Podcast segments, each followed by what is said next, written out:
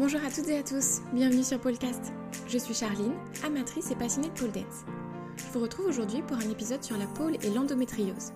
Pour ça, j'ai la chance de pouvoir échanger avec Christelle qui a accepté de nous livrer son expérience.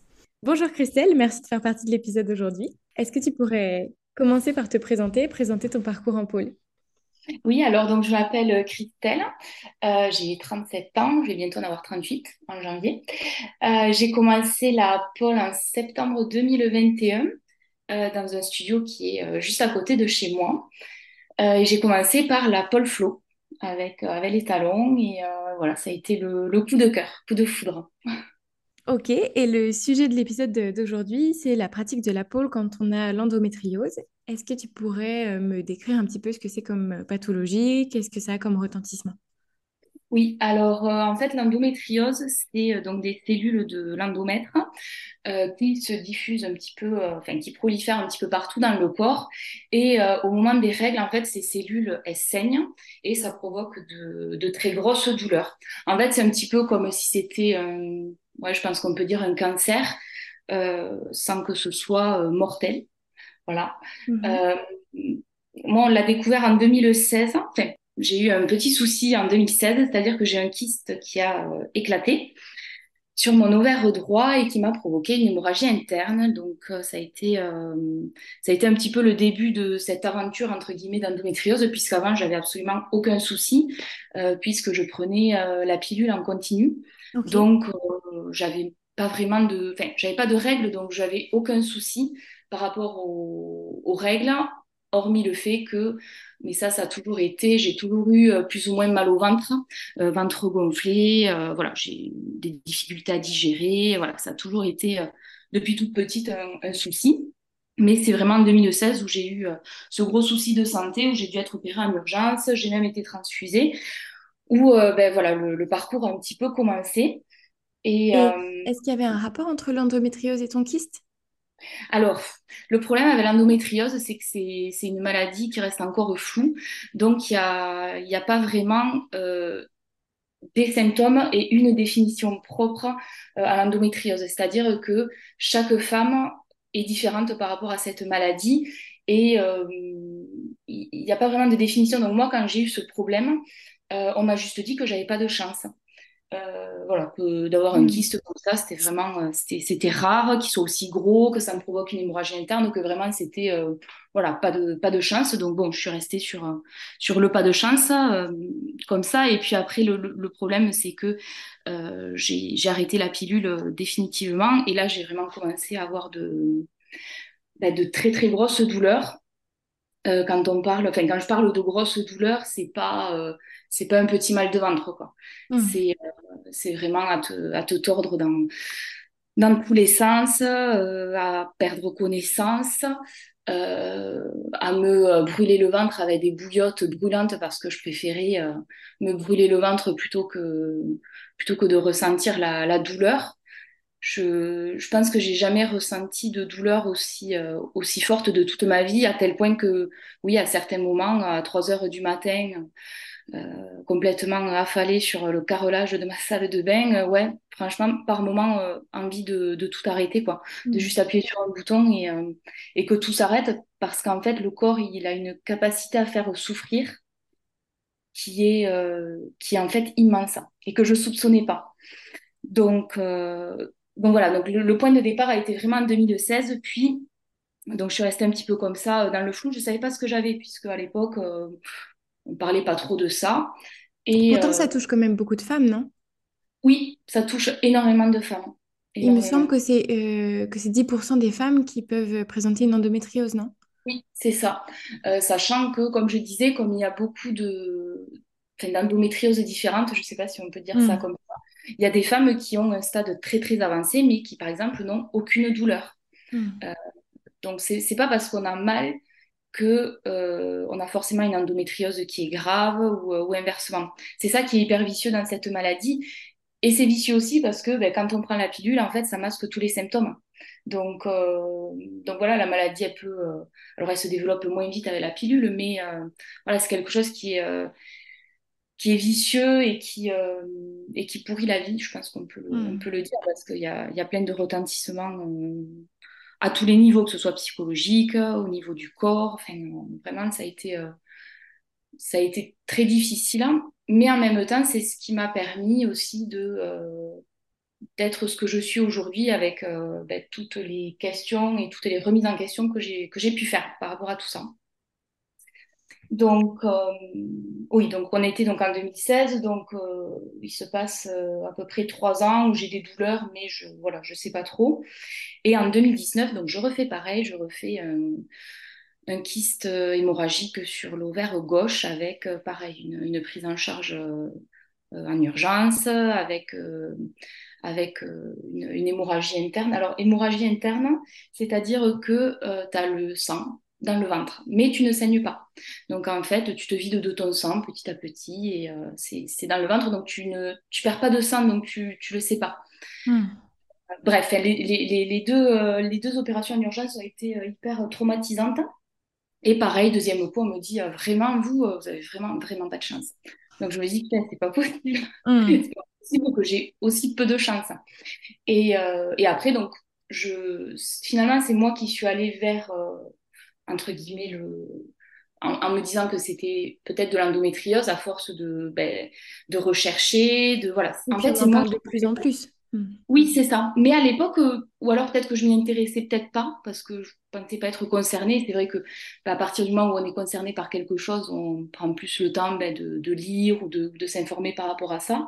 Mais pour moi, à l'époque, c'était euh, c'était hyper loin. Enfin, je, je, voilà, je sais même pas si je, je savais que ça existait. Et c'est en discutant avec une, une, fille rencontrée un petit peu par hasard qui me dit, euh...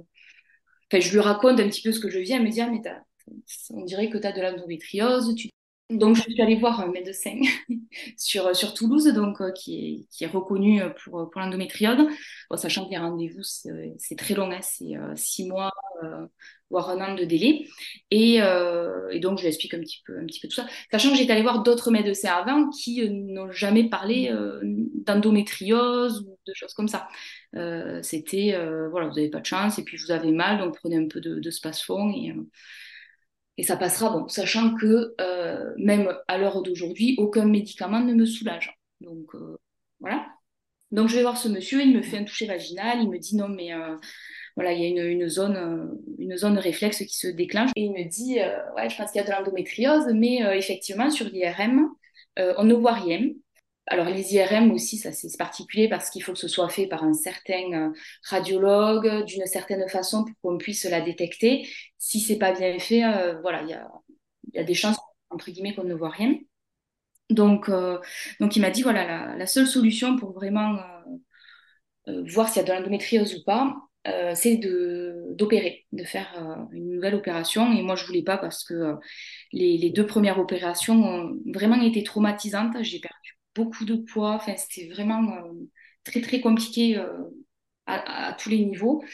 Mais envie de savoir quand même. Donc, je dis, allez, OK, vas-y pour une troisième opération. Donc, euh, donc je me fais opérer. Et, et, en fait, effectivement, donc, il y avait bien de mmh. l'endométriose qui était profonde. Donc, c'est pour ça qu'ils ne l'avaient pas détecté sur l'IRM. qui m'avait, enfin, qui m'a provoqué quand même pas mal de dégâts puisque donc j'ai la, trompe droite qui est morte. Euh, J'avais euh, l'urotère gauche euh, complètement emprisonnée par des lésions d'endométriose. les lésions d'endométriose, en fait, c'est un petit peu comme une, toile d'araignée qui vient se mettre sur les organes et qui, ouais, qui les étouffe et voilà, même les organes. Ça gêne leur fonctionnement, oui. Ouais, voilà, c'est ça. Bon, sachant que je passe le fait que euh, j'ai des infections urinaires à répétition, bon, bref, tout le mmh. combo gagnant. Euh, donc voilà, donc je me réveille de cette opération et, euh, et, le médecin, il me dit, bon voilà, voilà, il y a la trompe qui est morte. ça m'a choqué, je me suis dit, mais enfin, euh, attends, il se mmh. passe quoi en fait? Ça veut dire quoi? Ça veut dire que je ne peux pas avoir d'enfant? Voilà, donc c'était assez traumatisant. Et puis, suite à l'opération, comme il m'a quand même enlevé pas mal de, lésions, j'ai fait une, réaction inflammatoire. Donc, je suis repartie une semaine après aux urgences. Bon, enfin, c'était, euh, euh, assez compliqué psychologiquement, surtout que, euh, pour le coup, j'ai, j'avais jamais eu de problème de santé. Donc, me retrouver à l'hôpital, de pas savoir. j'ai failli avoir une poche, ça, ça a été aussi un, épisode assez traumatisant parce que j'ai passé quelques jours dans le stress de me dire, ben, je vais peut-être avoir une poche. Et ça, c'était vraiment le, le, truc. Et même encore aujourd'hui, ça me, ça me fait hyper peur. Et puis, c'est ce, ce sentiment d'être seule, même si j'étais très bien entourée, que j'avais mon chéri qui est toujours avec moi actuellement, euh, qui m'a beaucoup, beaucoup aidé, beaucoup soutenu. Mais en fait, on est euh, extrêmement seul. Et euh, pour pas parler poliment, ben, en fait, il a vraiment fallu que je me sorte les doigts parce que euh, ben, quand on fait des, des célioscopies comme ça, en tout cas moi pour ma part ça a été hyper traumatisant. J'arrivais, j'avais beaucoup de mal à remarcher après. Euh, mon ventre c'est vraiment une zone de non-droit, c'est-à-dire que je supporte pas qu'on me touche le ventre, j'ai des cicatrices. Enfin voilà, c'était vraiment euh, très très traumatisant. Et du coup, pendant toute cette période, voilà, pas de sport, une grosse perte de poids, c'est-à-dire que j'étais à peu près à 46-47 mmh. kilos. Euh, aujourd'hui, j'en fais quasiment 60. Euh, donc voilà, ça a été euh, ça a été très compliqué et en même temps, ça m'a permis, donc ce que je disais, de me poser pas mal de questions et de me, de me remettre un petit peu en question sur plein de choses, sur pourquoi, pourquoi j'ai ça, qu'est-ce que je peux essayer de faire hmm. ben, pour maîtriser les, les épisodes douloureux parce que, parce que clairement, les, les, douleurs, c'est c'est quelque chose d'assez euh, inexplicable en fait. Je, je, alors j'ai pas d'enfant et je pense que euh, voilà c'est des douleurs de d'accouchement. Euh, c'est c'est quelque chose qui qui me prend en général. Donc c'est moi c'est pendant mes règles. Il y a des il y a des filles où ça peut être en dehors des règles, ça peut être tout le temps. Moi c'est pendant mes règles en général c'est le deuxième et troisième soir. Très précis. Et euh, toujours sur les coups de 2-3 heures du matin, je dors. Alors, j'ai de théorie, je pense que c'est à partir du moment où le corps se relâche. Euh, voilà. Et, euh, et, là, ben, en fait, ben, c'est l'enfer, quoi. C'est l'enfer, donc. Et dans ce contexte-là, du coup, est-ce que c'est pas proposé de repasser sous pilule contraceptive qu'on prend en continu pour ne plus avoir de menstruation et du coup couper un petit peu ce cycle de la douleur Si, en fait, c'est entre guillemets euh, le seul traitement euh, qui, permettrait de ne plus avoir de douleur. Euh, traitement que je veux pas prendre, que je veux plus prendre parce que j'ai tellement pris de cachets, j'ai tellement pris de trucs que j'ai. Alors c'est peut-être difficile à comprendre, mais je, je, fais une espèce de rejet de, de tout ça. J'ai pas envie et j'ai envie de croire que mon corps peut arriver à, euh, à gérer et à maîtriser un petit peu tout ça. J'ai pas envie de cacher des symptômes en prenant, euh, hmm. en prenant une pilule, en prenant quelque chose, d'autant plus que voilà, on avait un projet aussi bah, d'avoir un enfant. Euh, avec mon conjoint. Donc forcément, si je prends la pilule, ben, je ne peux pas tomber enceinte. Euh, voilà. Donc en fait, c'est un peu le, aussi le problème de, de cette maladie si, euh, voilà, si on a envie d'avoir euh, d'avoir des enfants. Hmm. Donc, du coup, j'ai changé toute mon alimentation en passant sur de, de l'alimentation ben, anti-inflammatoire, donc c'est un gros gros changement. Et et je me suis mise à faire un petit peu de méditation, de sophrologie, de, yoga, des choses comme ça, pour essayer de maîtriser les épisodes douloureux. Euh, parce qu'en fait, quand euh, la douleur monte et qu'elle est très très intense, euh, ben en fait, c'est la grosse panique. En fait, c'est ben, tu paniques. Tu as l'impression que tu vas crever ou même tu as carrément envie de crever. Tu pleures. Voilà, le problème c'est que plus tu vas t'angoisser, plus tu vas pleurer, plus les douleurs mm. elles vont euh, elles vont t'assassiner. Donc euh, donc voilà, j'ai un petit peu mis tout ça en place. Et du coup, j'en arrive à la pole pour expliquer un petit peu tout le parcours avant. Euh, donc on a, on, a, on a fait construire notre maison et euh, donc on a aménagé donc, ben, en 2021. Et, euh, et, un beau matin, je reçois un flyer d'un studio à côté qui proposait donc de la pole. Et, euh, et c'est toujours quelque chose qui m'a attirée. Alors pourquoi, je sais pas, mais voilà, ça a toujours été quelque chose qui m'a attirée. Donc je me suis dit, je peux aller on va, on va aller tester ça, sachant que j'avais beaucoup d'appréhension parce que euh, donc les grosses douleurs en fait c'est pendant mes règles, mais j'ai tout le temps le ventre gonflé, j'ai tout le temps on va dire des petites douleurs qui, je pense, ne, sont pas si petites que ça, mais comparées aux gros épisodes douloureux, c'est, ça va.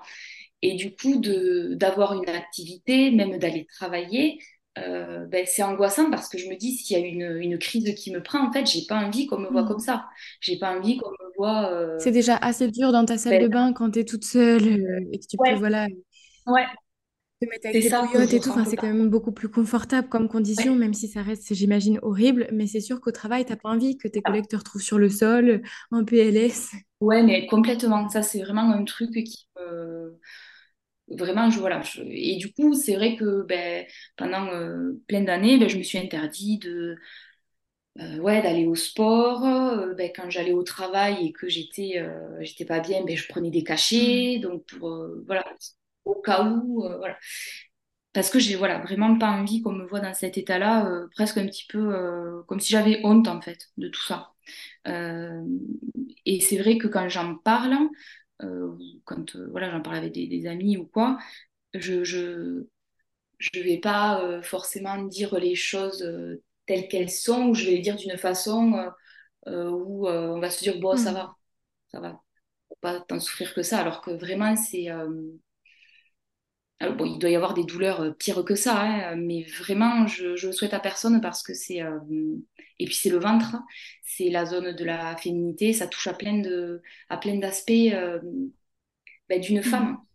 Donc euh, moi, pendant, euh, voilà, pendant des années, euh, j'ai, j'ai- je me suis jamais sentie femme, j'étais, j'étais mince, j'étais euh, ouais, un peu l'ombre de moi-même, on va dire. Et, euh, et quand j'ai commencé la, la pole flow, donc euh, dans ce studio, bah déjà le fait de, de se mettre euh, en Mm. sous-vêtements, de se voir dans un miroir, déjà rien que ça, c'était c'était très compliqué. Et de me voir en mouvement aussi, euh, ça a été, euh, ça a été une grosse épreuve. Et en même temps, euh, c'était, ça me faisait du Mm. bien. Parce que je trouve que plus on se voit dans un miroir, plus on s'habitue un petit peu à son corps. Oui, puis en pôle, tu peux te voir euh, travailler en force, travailler euh, euh, la sensualité, et du coup, ça te donne aussi une autre image Ouais, de toi. Si tu disais tout à l'heure que tu étais l'ombre de toi-même, je trouve que la pôle, ça peut donner un sentiment de, de puissance, que ce soit de puissance féminine et érotique, mais aussi de puissance physique, quoi. Complètement, complètement. Et c'est exactement ben, ce qui s'est passé. Euh, alors au début, je, je pense que, enfin, en tout cas, là, pour moi, la pôle, c'est euh, un ensemble de plein de choses, comme tu disais. Euh, ça regroupe euh, plein, plein, plein de choses. Et, et je rajouterai en plus de tout ce que tu as dit, pour moi, par rapport, en faisant le, le parallèle un petit peu à l'endométriose où j'ai de, de grosses douleurs, quand on fait de la pôle, ben, on se fait des bleus. Euh, Mm. par contre, ça fait mal, il y a la peau qui, qui peut un peu être brûlée, des choses comme ça. Et euh, je, je- je pense que j'ai un, un seuil de tolérance à la douleur qui est assez élevé.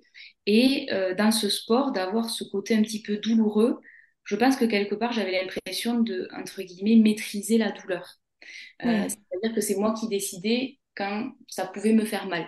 Ça fait un peu bizarre de dire ça comme ça. Si tu étais dans le contrôle de la situation, dans le sens où c'est toi qui choisis d'aller pôler, c'est toi qui choisis d'aller faire telle ou telle figure qui va te faire mal à tel ou tel endroit, et tu arrêtes si tu veux. Mm. Ouais, c'est vrai, c'est complètement ça. Et du coup, ça a été vraiment, vraiment, mais euh, une grande passion, quoi. C'est-à-dire qu'à partir du moment où j'avais touché la barre, bah, il me fallait une barre à la maison.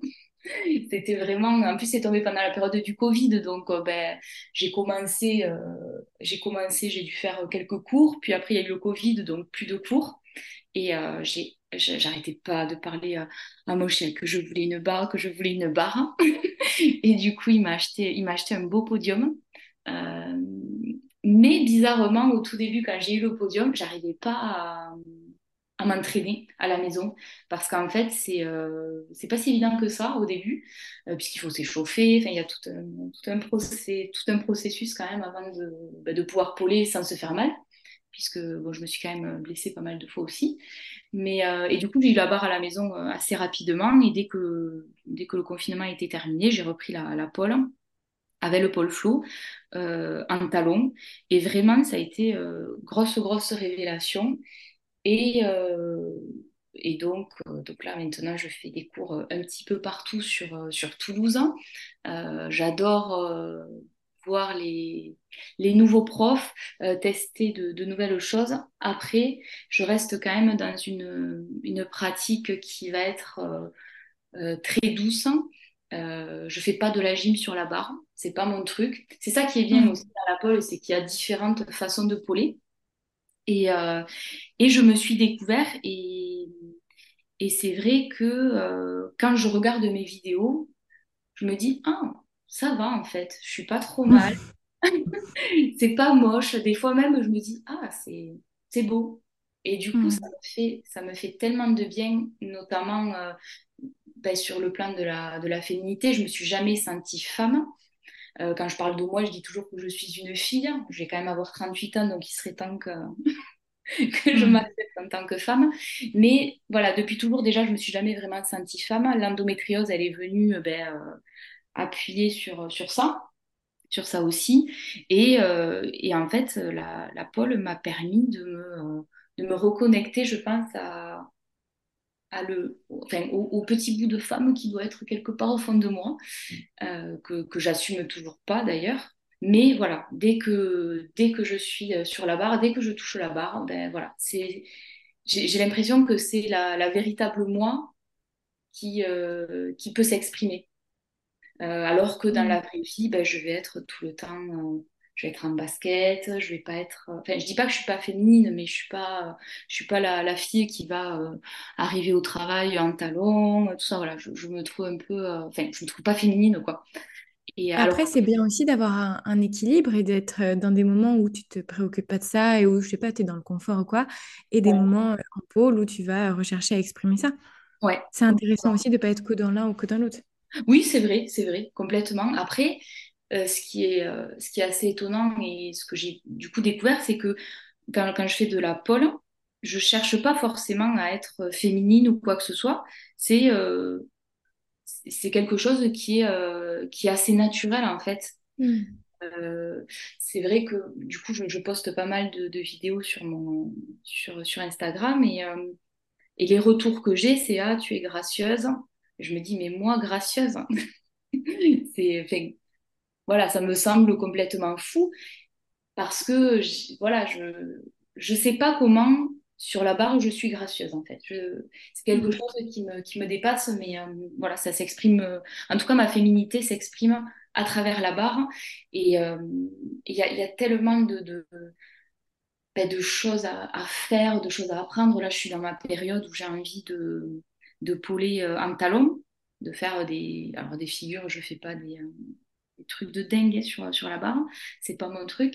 Mais voilà, j'ai vraiment envie de faire quelque chose euh, de doux, de beau. Et, et, là, de rajouter les talons, c'est un vrai, un vrai challenge quoi, pour moi en ce moment. J'ai des périodes. qui a été aussi euh, difficile, euh, c'est la prise de poids.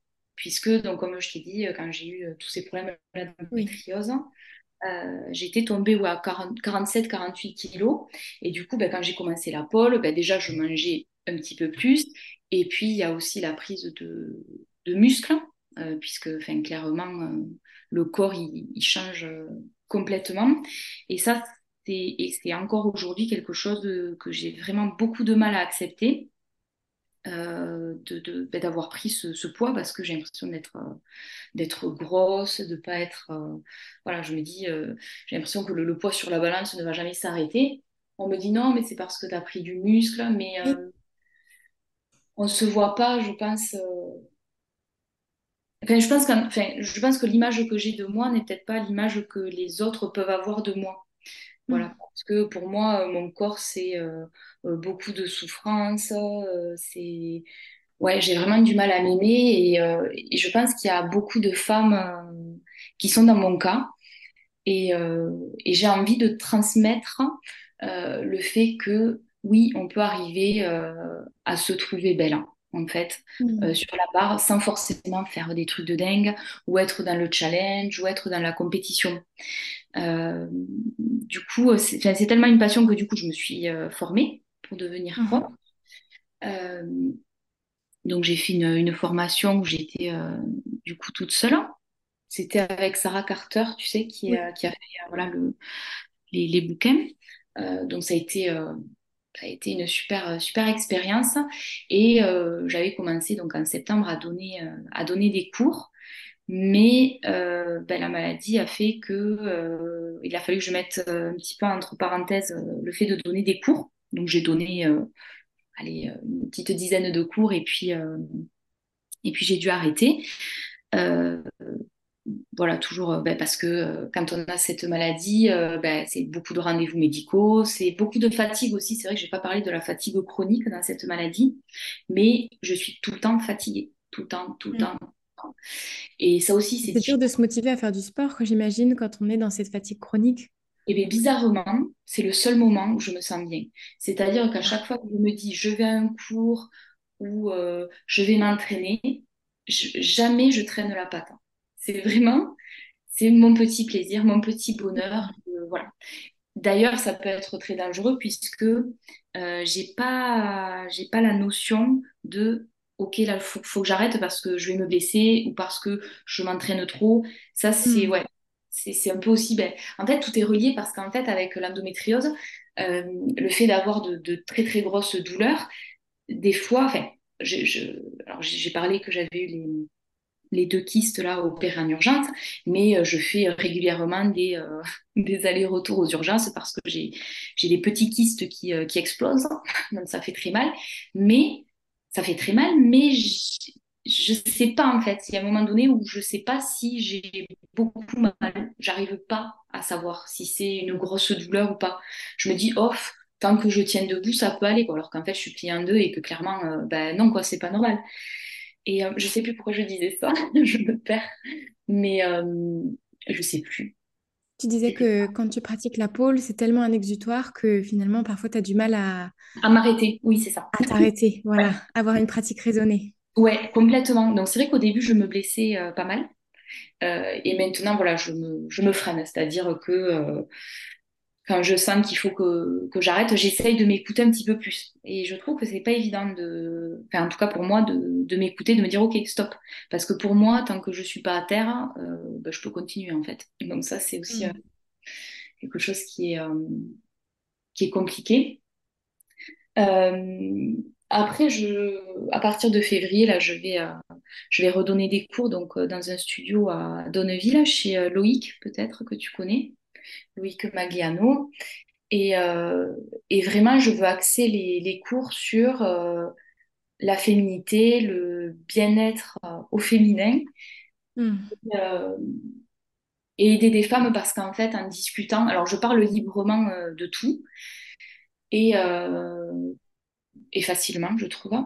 Et, et, en discutant avec d'autres femmes, en fait, je me rends compte ben, que toutes les femmes, on a quand même pas mal de soucis, euh, qu'on n'a pas forcément l'occasion d'en parler ou d'en parler avec des personnes qui vont euh, parler sans tabou aussi parce que euh, bah, des fois on peut avoir honte ou il peut, voilà, il peut y avoir des situations où euh, on a peur du, regard des autres aussi.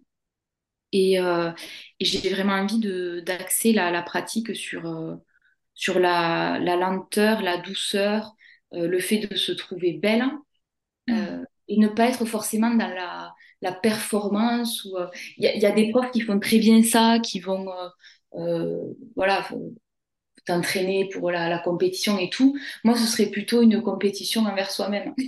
Hmm. Euh, pour, apprendre à, s'aimer parce que chaque femme, je pense, a, ce truc en elle. Et, et des fois, on ne le soupçonne pas qu'on a, ce truc. Hmm. Et ça fait tellement de bien de se sentir ben, un petit peu femme, de se ouais, de se regarder dans le miroir et de se dire, oh, je suis pas mal. ça fait tellement Et ça peut régler tellement de, problèmes. Parce que, euh, voilà, même si euh, on peut avoir des, maladies, des choses qui se déclenchent aussi pour telle et telle raison. Mais euh, je, trouve que quand on, a une maladie, c'est pas juste, allez, on prend un cachet et puis, et puis c'est bon. Je pense que c'est tout un travail sur soi-même qui permet d'arriver à trouver un certain équilibre. Moi, c'est vrai qu'aujourd'hui, j'ai encore de, des épisodes euh, très douloureux, mais j'arrive à les maîtriser et je prends, alors je prends des guillemets et je touche du bois, je prends quasiment plus de, de, de médicaments euh, antidouleurs, des mmh. choses comme ça. euh, déjà, quand tu prends des médicaments euh, contre la douleur, ben, ton corps s'habitue, donc il veut toujours plus. Et j'ai pas envie de, voilà, de, de prendre plein de médicaments, sachant qu'en plus, euh, à part me, comment dire, m'ensuquer, ça fait, voilà, Mm. ça fait rien, quoi. Je, je prends des, des médicaments assez forts et ça, ça me soulage pas sur la, sur la douleur. Donc, donc j'ai, voilà, j'ai plus envie de, de tout ça. Après, je dis pas qu'il ne faut pas prendre de médicaments et, voilà, et tout arrêter. Mais en tout cas, moi, pour moi, j'ai envie vraiment de, de trouver un équilibre. Et la pole m'a beaucoup aidée par rapport à ça, puisque euh, j'arrive à poler quand j'ai mes règles. Euh, et Mm. pendant cet espace-temps, je n'ai, j'ai pas de douleur. J'ai pas, c'est, voilà, c'est vraiment c'est un, un moment suspendu quand je, quand je pratique. C'est, mon petit bonheur à moi et, ça me permet de, de gérer ma maladie beaucoup. Je fais aussi du yoga qui permet quand même euh, bah, de, travailler aussi au niveau du ventre, hein, puisque euh, voilà, ça, ça permet de travailler la souplesse hein, et que moi, le ventre, c'était quelque chose de, une zone de non-droit. Donc, euh, donc là, j'arrive à faire le pont, enfin, des trucs que je ne pensais pas pouvoir faire, quoi. Parce que j'avais l'impression que mon ventre allait se déchirer. C'est pas le cas. Mais euh, voilà. Tout à l'heure, tu disais que tu avais du mal à parler de tes difficultés et de euh, l'endométriose librement, même avec tes proches. Et du coup, je te remercie de le faire aujourd'hui parce que c'est courageux comme témoignage et je me doute que ça te coûte. Ouais. Et, euh, du coup, c'est une, une belle démarche et j'espère que ça pourra aussi aider des personnes qui nous écoutent. Oui, oui, c'est un peu le, le but euh, de, de parler de tout ça parce que euh, malgré tout, euh, on se sent très très seul. Enfin, en tout cas, comme je disais, je suis très bien entourée. J'ai mon, mon conjoint qui est, qui est avec moi depuis, depuis une bonne dizaine d'années, qui m'a vu dans tous mes états. Il m'a vu autant à Mm. 46 kilos que, que maintenant à 60. Il m'a vu affalée sur le canapé. Il m'a ramassé par terre de nombreuses fois. Il m'a mené aux urgences. Et, mais malgré tout, on est seul. hein. On est seul quand, euh, quand on a ces épisodes douloureux, qu'on est en crise, même si euh, on est entouré, on est seul. Comme je disais aussi, j'ai 37 ans, je vais avoir 38 ans et je n'ai pas d'enfant. Et je pense que ben, malheureusement, j'en aurai jamais, à moins peut-être de miracle. Et, euh, et dans la société actuelle, euh, ça reste encore assez tabou d'être une Mm. femme et de ne pas avoir d'enfant. Et j'ai juste envie de dire à toutes les femmes qu'elles aient de l'endométriose ou pas, et ça c'est c'est encore quelque chose aujourd'hui qui est difficile pour moi à, à accepter, mais euh, c'est pas parce qu'on n'a pas d'enfant qu'on n'est pas une femme euh, ou qu'on n'est pas euh, légitime d'être une femme euh, ou qu'on n'a pas le droit d'être euh, d'être sensuelle, d'être euh, Oui, d'être belle et de faire de la pole. Voilà, parce que, euh, parce que voilà, on a, on a beaucoup d'injonctions. Moi, c'est vrai qu'au travail, à chaque fois, on me dit, Ah, vous n'avez pas encore d'enfant? Ben non. Puis j'ai Mm. pas envie forcément d'expliquer, quoi. Euh, voilà, mais les gens peuvent être très, très blessants. Et du coup, oui, c'est vrai que on se sent, on se sent très seul. On se sent très seul, même si on est euh, beaucoup entouré.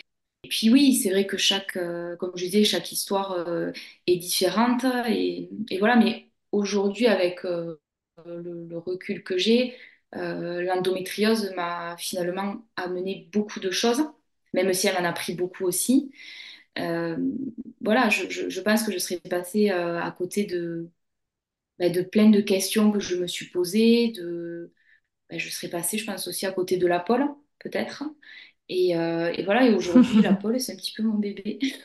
Voilà. On a fait le tour de toutes les questions que moi j'avais. Est-ce qu'il y a d'autres sujets que tu veux qu'on aborde? Euh, non, je pense que j'ai euh, fait le tour aussi. Euh, voilà, après, comme tu disais, si, euh, s'il y a des gens qui, qui ont envie de, d'en parler ou d'échanger avec moi, ben, ce Mm. sera avec, euh, avec plaisir, parce que ça fait toujours du bien d'avoir les expériences Oui, des et puis autres voilà, aussi. de partager son expérience, de ne pas se sentir tout seul, même si c'est quelque chose qu'on vit pour soi, qu'on vit dans son corps. Euh, ça peut quand même faire du bien d'avoir un peu de pérémulation et d'en discuter avec quelqu'un qui vit quelque chose qui se rapproche un peu plus de ce qu'on vit. Oui, complètement. Complètement, parce que euh, ben, le fait Mm. de se sentir moins seul, Ouais. c'est rassurant. Même si on le souhaite à personne, hein, mais, euh, oui, voilà, il y a des, euh, des choses que euh, des, des gens qui Mm. n'ont pas d'endométriose ne peuvent pas comprendre. Euh, je parlais de la douleur, je pense que quelqu'un qui n'a jamais ressenti ce- cette douleur-là ne peut, Mm. ne, ne peut pas comprendre à quel point c'est Mm. destructeur. Ok. Bah écoute, je te remercie beaucoup pour ton témoignage aujourd'hui et puis de m'avoir sollicité. Voilà, c'est tout pour l'épisode d'aujourd'hui. J'espère qu'il vous a plu. Si vous avez une question, une remarque ou que vous souhaitez participer à un prochain épisode, vous pouvez me contacter via Facebook, Instagram ou par mail. Si vous souhaitez échanger avec Christelle, vous pouvez retrouver ses coordonnées dans la description de cet épisode. Belle journée à vous